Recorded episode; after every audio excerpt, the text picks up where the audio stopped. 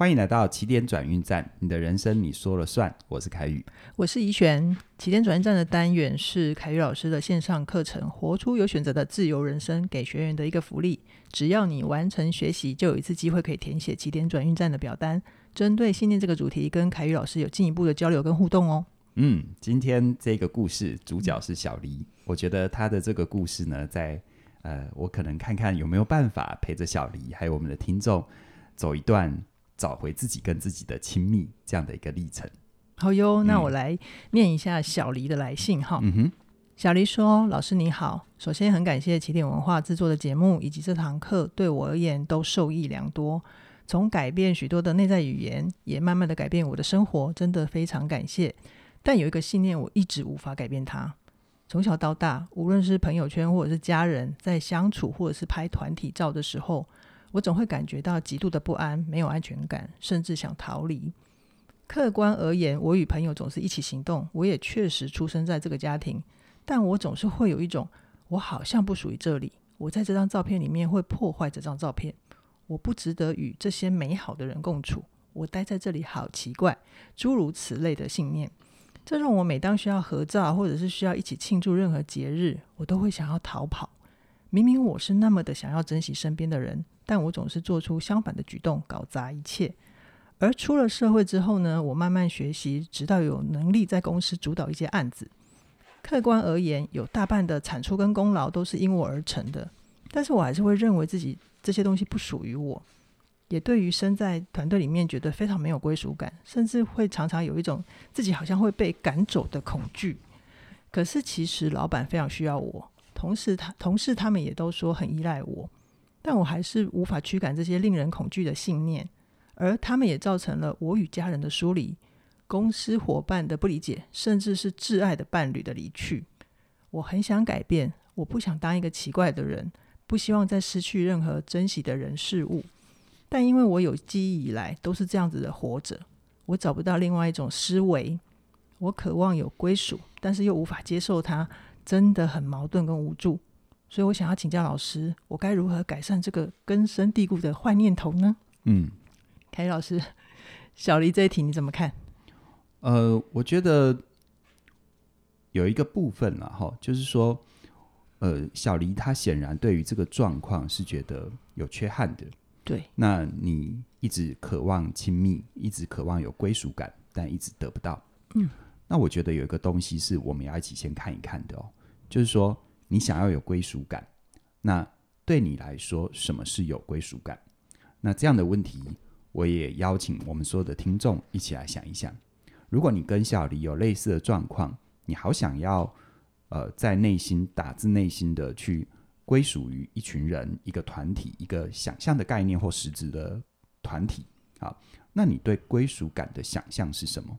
嗯，好，有时候我们一直想要得到一个结果。可是我们却没有让自己静下心来去看一看，我怎么定义那个结果？对啊，比如说我一直想要有钱，嗯，那你如何定义有钱？嗯啊，比如说有些人定义，好，我今年要赚的比去年多，嗯，那今年只要比赚的比去年多一块也是多啊。对呀，好，所以这个部分它某种程度上，它既是一个理性的工作，也是一个感性的工作。理性的工作就是要让你静下心来去看它放在我们生命脉络里是否合理。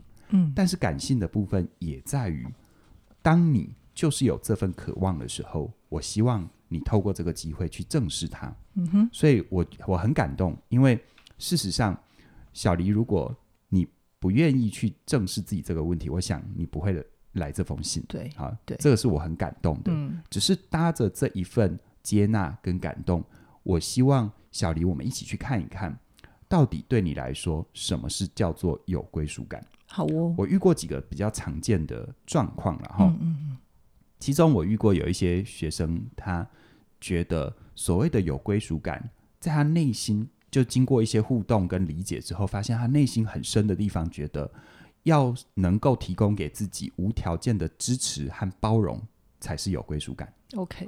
是无条件的哦，你要大家能够认同你所有的一切，不能够对你与你的言行举止有任何其他的想法，嗯嗯，或者是对方完全没有任何让你闻到有坏的意图的味道，嗯嗯，好，那而且事实上来说，如果让你有有很多很多的不安的话，你就会有很多的小剧场，心理小剧场。对，你可能会有很多的投射。好，再来，如果我们在一个团体，这个团体无时无刻的都接纳你，嗯，看到你呢，就会笑得跟一朵花一样。你是说每个人吗？对对，每个人。那如果在这样的环境里，你刚开始当然很舒服，可是会不会过了一阵子之后，如果你没有去处理你内心的一些议题的话，过一阵子你会觉得这一群人很假。如果是我，我会，因为他不真实嘛。嗯。可是这就是一个本质的矛盾了。嗯。你既希望大家无条件的支持跟包容你，可是当大家真的这么做的时候，其实你仍然是不安的。真的。好。嗯。那所以我们要想一想哦，如果不幸的。小黎，你内心很深的信念，或我们的听众内心很深刻的相信，就是觉得所谓的有归属感，就是要无条件的接纳自己。嗯、如果你是这个状况的话，那我必须讲，无条件大概只有神明做得到。但是神明是不是做得到，我也我也不知道。嗯嗯、因为就像圣经里面有一些故事啊，因为人人类多行不义啊，所以。大洪水啊，那你说这有没有条件？有哎、欸，哦，然后或者是呃，或者是、呃、等等，很多神话故事都有类似的原型嘛。嗯，嗯对，所以，嗯、呃，你如果你如果你如果把这样的指向回到你自己身上，你如果做了一件你自己也觉得很棒的事情，你当然会肯定自己。嗯，可是有没有可能是你一回头发现自己好像仍然有疏漏之处，就是你没有拿到。百分之百的百分之百，你拿到九十九点九九九九九，嗯，你会不会因为少的那一点点就觉得自己不棒？有，所以你看哦，我们对我们自己其实是非常严格的，我们对自己也不会没有条件的接纳。嗯。对啊，那你看哦，当一个人他没有办法理解什么叫做无条件接纳的时候，他是没有办法辨识这个世界是不是无条件接纳他。嗯，而且事实上来说，这个是有一点，呃，它不存在的哦。嗯，好，所以对于归属感。你如果期待是无条件的接纳跟包容，有一句话我觉得很真实，嗯、叫做“当我们对这个世界是这样的期待，我们到哪里都回不了家嘛。”嗯，懂，对不对？真的就是无无处可归依。对，嗯、所以其实关键归属感这个议题，永远我们要讨论的不是我们放在哪里，我们遭受别人怎样的回馈或对待，甚至于是肯定，这些都不是问题。真正的问题是你发自内心你怎么看待自己？嗯、这个我后面我会展开来跟小黎还有我们听众分享。嗯，好哦。刚刚说的是常见的第一个状况，是就是你是不是觉得有归属感叫做无条件的支持跟包容？嗯，好。嗯、那第二个状况我也常见的，嗯、就是所谓的有归属感，就是在这个关系里面没有不好的成分，完全没有嘛？啊，对，这有时候。呃，理性上我们都知道不可能，嗯、但事实上我们心里常常是这么期待的，对，就会衍生出一系列的行为，是，比如说，呃，比如说我跟怡璇相处，啊、嗯。呃，我们完全不会吵架，我们完全没有意见相左的部分，这才叫做有归属感吗？嗯嗯，不是，这个比较真实的状况就是控制的关系，嗯，才会这样子，嗯、好，或者是对，其实控制的关系没什么，因为我们本质上就是两个不同的独立个体啊，对，嗯。但是反过来说，如果假设我跟怡璇我们的相处，有时候我们会卡住，有时候我们会有冲突、争执，会有不愉不愉快。嗯，那一定是你的问题，或一定是我的问题，或者一定是我们之间有问题吗？不一定，其实不一定。嗯，你看在团体生活里，经常是这样哈。假设在一个办公室，今天突然有一个同仁走进来，脸色很不好看，你跟他讲话，他也他也不搭理你。嗯，一定是你做错了什么吗？一定是他不喜欢你吗？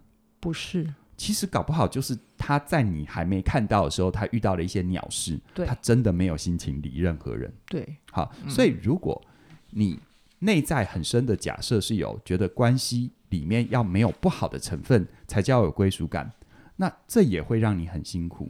嗯，因为不管是无条件的包容，或者是关系里面都只有好的的的的的的，的部分的话，当你对归属感是这样投射，真的还是那句话。你到哪里都回不了家，嗯，因为再爱你的人，也有可能不是他不爱你，是他当下没办法立即满足你，是，对不对？而且如果你期待这样的环境，也会在也会让那个环境或那团体里面的人都很辛苦啊。对，没有错，嗯、没有错。好，所以其实小黎的信里面也提到，我我再念一次给大家听。他说，嗯、每当需要合照或者是需要一起庆祝任何节日。啊，我都会想要逃跑。嗯，明明我是这么想要珍惜身旁的人，但我总是做出相反的举动，搞砸一切。对，好，这是他自己说的哈。对，还有另外他说，老板非常需要我，同事也依赖我，但我还是没办法驱赶这些令人恐惧的信念，而他也造就了我跟家人的疏远，公司伙伴的不理解，甚至于挚爱伙伴的离去。嗯，挚爱伴侣这个应该很痛。对，嗯，这个其实，这其实是一个非常、非常、非常具体的一个呈现了。是，那其实当他写到这里，我其实很立即的就想到，嗯，这样的一份我想要归属，我想要，但我害怕，嗯，有没有？或者是他一直在做出相反的行为？对，这样的矛盾，其实在心理学里面，我我就直接想到，我们跟他人的关系，特别是那种有归属感、有认同感的关系，嗯，这就要谈到。依附关系的一个理论，okay. 或者是另外精神分析里面有提到的客体关系理论。嗯嗯、我尽量用白话文让大家理解。好，好，因为谢谢小李提出这个问题，我觉得透过这个问题也让大家去看一看你是怎么看待归属感的。嗯嗯嗯。OK，好、哦，好，不管是你在跟一个人建立亲密关系，还是跟一个团体你要融入，好，甚至于你本身就是领导者，嗯，你可以看一看。嗯，好，因为我们跟他人，我们跟他人的互动。我能不能在内心对于我跟他人的关系有安全感？这个其实很多研究都告诉我们，跟我们在成长的过程当中，我们怎么被照顾，也就我们跟主要照顾者之间的关系是很有相关的。好，好，嗯，那这样的一个关系，如果你有听过心理学里面的依附理论的话，嗯嗯嗯，你会知道我们跟他人的关系依附形态大概有四类，是是啊，大概有四类。对，第一种叫做安全依附，嗯。所谓安全依附，我现在就暂时的先以孩子跟母亲的关系作为比喻哦。嗯，所谓的安全依附就是一个孩子哦，当他跟妈妈在一起的时候很开心，很有安全感嘛。嗯嗯。可是妈妈突然离开了，孩子就会焦虑。对、嗯，啊，就像你跟一个人，你们关系很好，但他突然他没有办法，呃，你们没办法见面或者没办法互动，啊、嗯，你可能会有点焦虑。嗯。但是虽然焦虑，你还是可以自己玩。啊，这个孩子还是可以自己玩耍。嗯，等到妈妈回来的时候，很开心的迎接妈妈。哎，你终于回来了。是，好，这是不是我们？比如说，如果两个人关系很好，在一起很愉快，没有在一起会想念。嗯，但是又见面的时候怎样？啊更珍惜。对啊，张开双手拥抱对方嘛，嗯、对不对？嗯嗯，嗯。那这样的一个关系，我们说这是最理想的人与人之间的依附关系。嗯嗯，就是它是一个很稳定的。对孩子来说，他心里有一个爱的人，嗯，好，就不管妈妈她的肉体有没有在自己面前出现，他都相信自己心里面有那个爱的存在，好，对，有那个爱的人，有那个爱的妈妈存在，所以他就能够发展出这个在客体关系里面叫做客体恒存的概念。OK，好，这个好专业，情感客体的恒存。是。白话文就是。妈妈就算现在不在我眼前，妈妈就算不在我的物理场域里，嗯嗯，但我心中有妈妈，而我相信我妈妈一直爱着我。是是。好，其实你有没有发现，当我们能够慢慢的，呃呃，当我们有这样的素质，其实所谓的归属感就不是问题了。对对，就比较容易放松，而且对于世界、对人都有信任。对对对对对，好。嗯，那第二种，第二种所谓的依附形态叫做逃避依附。OK，所谓逃避依附是什么呢？就是。这个妈妈跟孩子在一起，孩子仍然是很开心。嗯，可是当妈妈离开之后，孩子会非常的焦虑啊，一直焦虑，一直焦虑，也没有办法好好做自己的事情，嗯、就一直焦虑，一直焦虑，一直焦虑。妈妈怎么还不回来？对，这这像不像很多人在很多关系里面有没有对于？关系的对应者没有安全感，是，不管是伴侣还是合作伙伴，没有安全感。嗯，有很多当主管的也是这样啊，嗯，一直要去 check 你的部署到底进度到哪里。嗯我告诉你，你的部署他之所以交不出进度，都是因为你一直 check 打断他工作，就就很焦虑嘛，对不对？好、但是一直很焦虑也就算了哦，等到他妈妈真的回来了，嗯。理论上是不是？啊，你终于回来了，我终于松一口气，对不对？嗯、但是所谓的逃避依附，就是当妈妈回来之后，他还不理妈妈呢。这是不是冷暴力啊，邱老师？极端一点，有可能是、嗯嗯、极端一点好。好，但是你会发现，这是不是一种逃避？就我其实想要，嗯，但是真的来了，我又推掉。这好像比较像今天小黎的状态。对，哦、对，因为他内心不相信妈妈在叫做真的在，嗯，也不相信妈妈。回来叫做真的，因为我回来，他是不是就是没有没有一个确信，就是妈妈不管在不在都爱我？对啊，对啊，所以这个过程，待会我最后会讲我们怎么样。如果到了成人阶段，我总不能时光倒流再回去当一次孩子嘛？而且我回去当一次孩子，我也不能要求当年我的妈妈怎么照顾我嘛？对，好，因为我说，当你理解这些，你永远不要做的是责怪，因为责怪没有意义。嗯嗯，任何人生命在他的主观世界的现场，在那当下都有他的难。是好，你不需要原谅，但是你需要把自己接回来。嗯、好，好，这我后后面会讲，我先让你大家知道。嗯，好，那第三种依附形态叫做焦虑依附。嗯，啊，所谓焦虑依附是什么？妈妈跟孩子在一起的时候也很开心，孩子也很开心。嗯但妈妈会，妈妈当离开的时候，孩子很焦虑，嗯啊，仍然过程当中很焦虑，嗯啊，过程很焦虑。那刚刚逃避是等到妈妈回来，他不理他，他他不理妈妈，对。但是这个焦虑就是呢，妈妈回来之后哈，他会用很激烈的方法，可能是攻击妈妈，或者是可能是要妈妈承诺你永远不会消失啊，等等的，嗯嗯、啊，用很激烈的方法要妈妈保证你会一直爱我，你不会丢下我。我都会想到马景涛。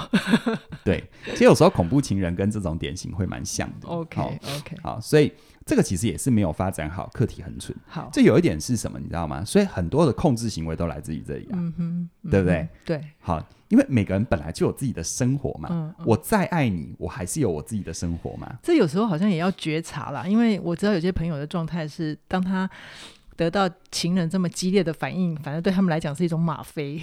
嗯，对，嗯。嗯 焦虑依附，嗯，对，等到他那个那个成瘾症状戒断反应出现，他就知道这个吗啡意味着什么了。好哦，嗯、好来，那第四种依附叫做矛盾依附，哈，就是妈妈跟孩子在一起的时候，孩子很开心；妈妈离开的时候，孩子会很焦虑，然后一直很焦虑，一直很焦虑。等到妈妈回来了，他会对妈妈生气，他有时候会对妈妈生气，但有时候会不理妈妈，然后对妈妈好是忽远忽近，啊，忽然热情、嗯、啊，忽然冷漠。哦，好，这种就是变来变去，矛盾。哦哦像这种，不管是逃避依附、焦虑依附，还是矛盾依附，嗯，其实都是我们说在客体关系里面，他没有建立起情感客体恒存，嗯，他心中没有住进一个爱的人。OK，好，但是我说到这里，我再强调哈，嗯，这只是研究发现的形态，OK，而这些状况是一个结果。那我们现在就要慢慢的去推可能的原因是什么？嗯嗯，好，好，为什么我们我们会有这种呃，就像小黎。你明明很想要归属，但你很害怕。嗯嗯，嗯啊，这像不像你明明很想妈妈，但妈妈出现，你又不太相信她真的是因为你？嗯，对不对？对。好，其实小黎现在的辛苦很有可能，呃，跟我前面讲的这些比较除了安全依附以外的其他依附状况是比较有关的。嗯嗯嗯。那很多研究告诉我们，有时候我们会有这些议题，其实来自于我们成长的经验。可能在成长的过程当中，我们有很多的需求。可能是被忽略的，或者是可能被严厉的对待。嗯，最糟的就是什么？标准不一。嗯，就是我今天要这个，好，嗯、我的爸爸妈妈可能给我很很满足。嗯嗯嗯。但是我明天要同样的东西，用同样的方法，我的爸爸妈妈冷漠或把我扁一顿。哦，好极端哦。对，可是我们不妨想一想，或者是我们的听众不妨想一想，有没有很高的几率，我们成长的过程当中，有时候真的会遇到呃类似这样的状况，就，就是那个照顾者本身也比较不稳定。嗯、因为啊，嗯、事实上别忘了，你的照顾者他在生你的时候，他真的是个大人吗？不好说。他的年岁可能是个成人，因为他有生殖能力嘛。对。但是每个人是有每个人的功课，是。所以我为什么每次讲到这个，我都很担心大家会回头怪罪自己的爸爸妈妈。嗯。嗯事实上来说。一个人内在的成熟跟他几岁无关，嗯，跟他有没有在生命历程里不断的去面对自己的功课。而反过来，小黎，我要告诉你，你没有办法做你爸爸妈妈的功课，但你可以做自己的功课。嗯哼，我让你懂这些的用意是让你知道他可能的原因。嗯，好，就像我自己，好，我相信小黎加入了活出有选择自由人生，在课程里我也有讲我自己的故事嘛。对对对，在我的故事里，我跟我的父亲。啊，像我妈妈就是一个还蛮焦虑的，嗯，焦虑的典型。嗯，而我的父亲有时候带给我的讯号是矛盾的，哦、就是我今天可以，但明天不可以。OK，好，而且有时候是今天很 OK，明天把我打一顿，嗯啊，但不一定到打一顿那么严重啊。嗯嗯嗯这个这个，等下今天晚上做梦，我爸把我骂一顿这样子，对，没有到那么严重啦。嗯、但是事实上来说，至少在我的主观世界里。我就是有经验过这些，嗯、所以事实上，有时候在我生命历程里，有时候在面对一些呃，在过去很年轻的时候，面对一些合作，面对一些友情，面对一些爱情，是很大的不安全感。OK，好，okay. 你不爱我，我一定很难过；你不认同我，一定超难过。但你真的爱我、认同我，其实我心里有点怀疑，哦，是真的吗？真的啊，嗯，哦、对，凯宇老师也走过一段这么辛苦的历程。嗯、那我们现在大概可以知道，小黎的生命早期可能也有缺乏好好被对待的经验嘛。那凯宇老师就觉得他有没有什么方法可以帮他重新建立对于人或者是对于世界的归属感呢？对，没有错哦，这个问题非常的重要，嗯、终于拉回来了，谢谢谢谢怡璇哦，要不然我把理论讲完之后，大家睡一片这样子。好，我觉得在成人阶段，当你意识到自己有可能是这样的状态，在归属感有这样的议题的时候，我在这边提出两个，你可以试试看。呃，这个呃，今应该说我我提出一个方向，嗯，然后两个方法，嗯，一个方向是什么呢？第一个方向就是。你试着在你现在的成年阶段去建立一个过渡的课题。哦，好，什么叫过渡课题？比如说小朋友，这个有时候在他成长的过程然后，会有一段时间会一直依赖奶嘴，是好，或者等他就算大到有自己行动能力了，他会带着自己的小贝贝，嗯嗯，有没有？或者是小毛巾，是，而且你还你还一不能洗。对，那你说成年人就没有啊？没有啊！你有时候会带着你的幸运物啊。嗯嗯嗯。你今天出去要迎接一个重要的阵仗，嗯、你那一条项链没带，你是不是心都慌慌的？对，一定要回家拿，对不对？很多运动员就像 Michael Jordan 当年、嗯、有没有？他重要的比赛，他一定要穿那一条破烂到不行的那个内衬的那个运动裤啊、哦！真的、啊？对啊，对啊，这些都叫过渡课题。嗯，嗯嗯。那事实上，如果我们发现自己有归属感的议题的时候，你可以试着帮自己建立一些过渡课题啊。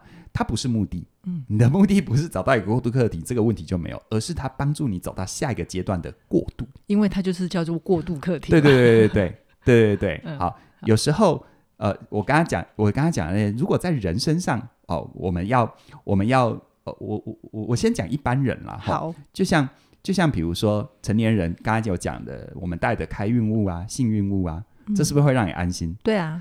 它其实适当的，我觉得蛮好的。嗯嗯嗯，好，我觉得蛮好的。嗯、千万不要觉得有一种坚壁坚壁清野，有没有？这辈子从来不依赖这，我觉得也没必要。对啊，我们都是人。嗯、OK，那再来，我遇过有一些人很喜欢旅行，甚至于一个人当背包客、嗯、啊。那这些人他可能有各自生命议题，但我遇到有一些还蛮健康的，就是他内心对于人的安全感是够的啊，所以他可以去做这些事情。嗯、真的。那对小黎来说，你要建立。对于这种归属感的这个信心，透过过渡课题，首先有一个东西很重要，就不要急，嗯，嗯，不要急。小黎，你现在的状态，包含我们的听众，假设你真的跟小黎很像的话，不要企图用一天两天，用一个方法、两个诀窍就能够改变，这是不切实际的。好，好，你对世界、你对他人，甚至于你对自己那份很深的信任，要慢慢养。嗯，慢慢来反而比较快。好，而慢慢来呢，有两个方法。第一个方法，好，这里呢，我就要跟大家分享一下。我跟嘉玲先前有录过一本有声书评，呃，我们挑的那一本书叫做《你的心就让植物来疗愈》。是，好，嗯，我鼓励哈，现在的小黎或者是我们的听众。你如果跟他很像，你要很快的建立起对人的归属跟信任，或对团体。嗯，其实对人的归属跟信任，跟对团体的归属信任，我个人觉得对团体更难。真的啊？因为团体它是一个复杂的结构。嗯，嗯，因为如果团体很简单，而且疗很疗愈的话，嗯，那你只要喊一声“我是台湾人”，不就没问题了？对，其实不是的，海外都有。对，对你你你喊归喊，但你真的相信这块土地爱你、支持你，又是另外一回事嘛？对不对？嗯，所以。你事实上，你先不要那么快觉得、嗯、啊，我就要认认同那种很多的、很概念的啊。你也不要逼自己马上要认同一个人，因为现在的状况，当你逼着自己去做这件事，你很可能会受骗。是，我觉得先用一个比较不是人，嗯。啊，不是人。但你说养宠物，其实养宠物会比较麻烦，嗯嗯，啊，因为它是一个会动的生物，对，它需要你的关注非常的多，真的。植物是这样哈，植物是它需要你的关注没有那么多，嗯，它不会叫喊，嗯，可是你好好的照顾它，它给你的回馈却是有的，嗯嗯，啊，比如说你种一些比较容易种的，比如说像黄金葛啊什么的，对，比如说你钢琴上那一盆哈，对啊，你只要好好照顾它，它一直开枝散叶哈，它一直长出来，你你会有成就感的，是是。那植物有趣的地方就是。你养了它，你就希望它活得好，嗯，但它不会跟你抱怨。你可以慢慢建立起你跟它的连接跟关系。嗯，你要先透过这样子，而且植物它又是一个活物，你知道吗？对，如果是一个幸运物啊，嗯，一个手环或什么，它它不是活的，对，它就不、啊、它也会有什么变化。对，除非你的手环哪一天会冒出一个嫩芽，那我就想说生物界的奇迹这样子。好，所以、嗯、第一个方法，我鼓励小黎或我们的听众、嗯、找我们这一本书的书评来听一听，是，然后试着你刚开始先从跟植物建立关系，嗯，好、哦，这是很有用的哦。对，而且养植物成本低嘛，压、哦、力又小嘛。是是是是。那第二个呢，我会鼓励这样的朋友。找一位你觉得可以聊得来的心理咨商师，重点是聊得来。对对对，嗯、那不要勉强自己。如果聊不来，你觉得痛掉不对，一时半刻没办法让你安心，嗯啊，这不是你的问题，也不是智商师的问题，嗯、就纯粹 key key 没有对频而已。对，再试下一个就好。因为事实上，当有足够的心理专业的训练，而且是有承诺的这个咨商关系，嗯，它有一个稳定的陪伴。你就能够在相对安全的支持底下，嗯、去经验你要建立归属的很多过程。嗯，这个过程包含什么呢？比如说，你刚开始一个有经验的智商心理师，好，如果你们还算聊得来，他刚开始一定会慢慢的理解你，靠近你。对，你就要你就要慢慢的学着怎么去揭露你自己。对，要敢说，你要练习，嗯，你要练习表达自己。那在他揭露，在你揭露的过程当中。看学派，有些学派的智商师也会跟你分享他的想法，是好，嗯、你们就会开始进入一个比较初步的交流。对，可是慢慢慢慢，当你们的关系跟信任慢慢越来越越来越稳定，嗯，这个过程非常重要。嗯，我现在如果要小黎或这样的朋友去跟一个你其实。啊、呃，不要说什么，你可能跟你的爸妈都建立不了信任，你要跟一个除了你爸妈的人建立信任，多难，对不对？嗯，嗯，但心理咨商它是一个安全的环境，是你在那里你建立信任，你除了建立信任、滋养、支持之外，其实你们一定也必然会经验过你们彼此的摩擦。OK，好，OK，一个负责任的智商心理师。在靠近个案足够了解之后，他会有意识的创造一些，创、嗯、造一些。他的用意并不是要这样让人难受，是他会创造一些让你去想别的别的层面，就是关系里面的一点小小的挑战，然后去经验。对，可是这才是真实的关系呀、啊，嗯，对不对？嗯、因为再怎么样说，你跟另外一个人就是不同的人，对，你们一定。某种程一，你你们一定会有一些不一样的地方，嗯，所以一个称职的智商师，他不会永远让你很舒服，嗯嗯，他在绝大多数让你舒服，但他不会永远让你舒服。嗯、如果他让你，他永远都让你舒舒服，他其实是很失职的，嗯，他没有让你看见关系里面的多元，他没有让你看见关系的本质是如何，嗯嗯嗯。所谓心中住着一个爱的人，就是我知道我跟你不同，我知道我跟你想法不同。我知道你不完美，嗯、我也知道我不完美，嗯、但没关系，我爱你，我们在一起，我们在一起，嗯啊、这才是、嗯、这才是真正的信任。嗯、但是、嗯、这听起来哈，就是很远，对不对？嗯。所以为什么要慢慢先建立过渡课题？是，然后慢慢的跟一个真实的人类，好，在现代环境还有还好有心理智商的资源嘛？对，对去建立这个，建立你会慢慢的有办法跨出来。OK OK，好，那这样子的。呃，过渡课题可能会需要一些时间，然后慢慢让自己的心里面住进一个爱的人，嗯、特别是对小黎来说，那凯老师这背后是不是对小黎来讲还有一个更大的意义？这个意义哦，嗯，我觉得这个意义是在于相信自己。嗯、啊，很多有归属感议题的人，他很深很深的地方是在于他不相信自己此生难得。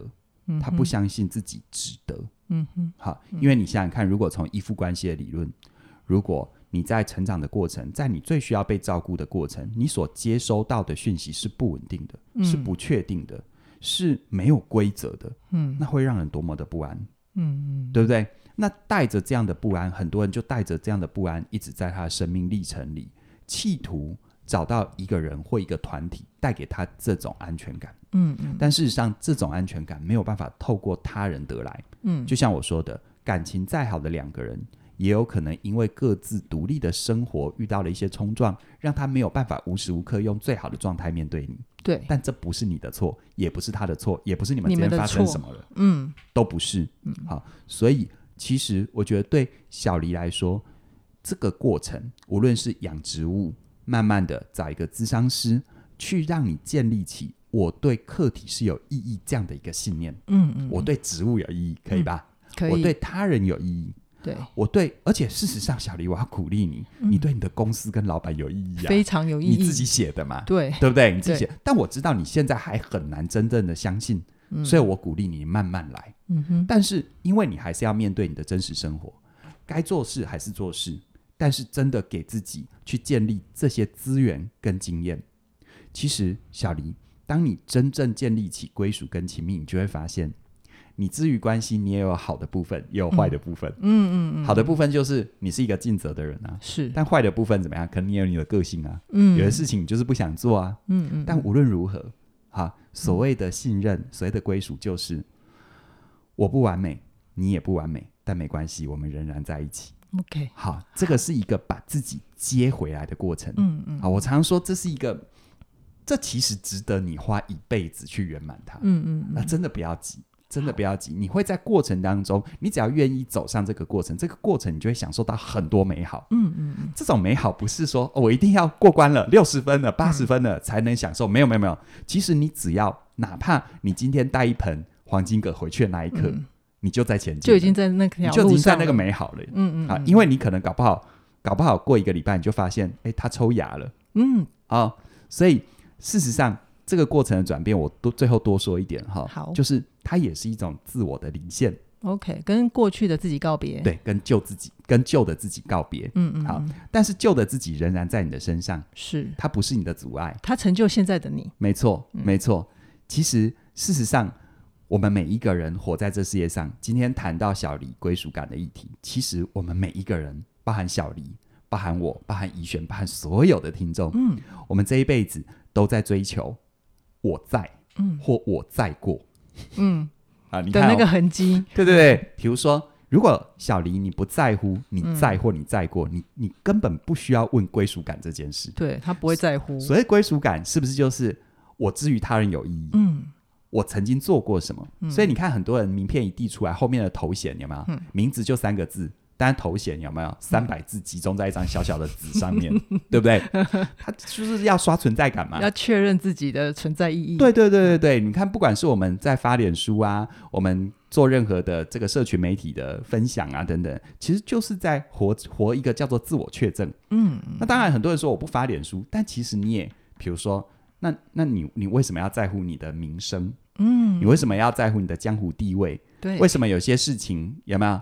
啊，很多没有我宅男，我都收集公仔，嗯、但其实你也是透过公仔来证明你在过啊。是啊，是啊，对不对？嗯、你信不信？同样的公仔，对一个不识货人来说就，就就就什么都不是。对，所以如果是行家的话，就会哇，对对对对，嗯、所以你某种程度上，你一定是指向某些特定的人，虽然范围不一定大，嗯、但你一直其实都是在追求我在或我在过，这叫自我确证。嗯、好，好，那当你能够慢慢的对标，从很小的。我对植物有意义，我对我的工作有意义，我对我的智商是也有意义，我对我的智商是有意义，我对于任何啊，不用先是一个完整的人，任何切面的功能有意义。嗯，我相信你的那份相信自己的归属感是会慢慢长出来的。好哦，哎、嗯，凯宇老师啊，我想今天你的回应就是在提醒小黎，当我们有了自我确认之后，想要长出归属感就更容易了嘛，对不对？对，没错，没错。好，那我们这个阶段呢，呃。起点有推出一个新新的线上课程，叫做《好好说再见，找回爱与安全感的分离必修课》。这里面呢，其实就有提到了关于刚刚跟自我的分离，嗯、就是刚刚凯宇老师提醒的，我们不用否认过去的自己，因为过去的自己让你长成现在的你。嗯、但是你要朝向你未来更圆满的自己的话，就需要适度的跟过去告别。对，没错。嗯，其实告别是生命圆满的一个必修课。嗯，好，你看我们每一个人是不是都是这样子？对，好。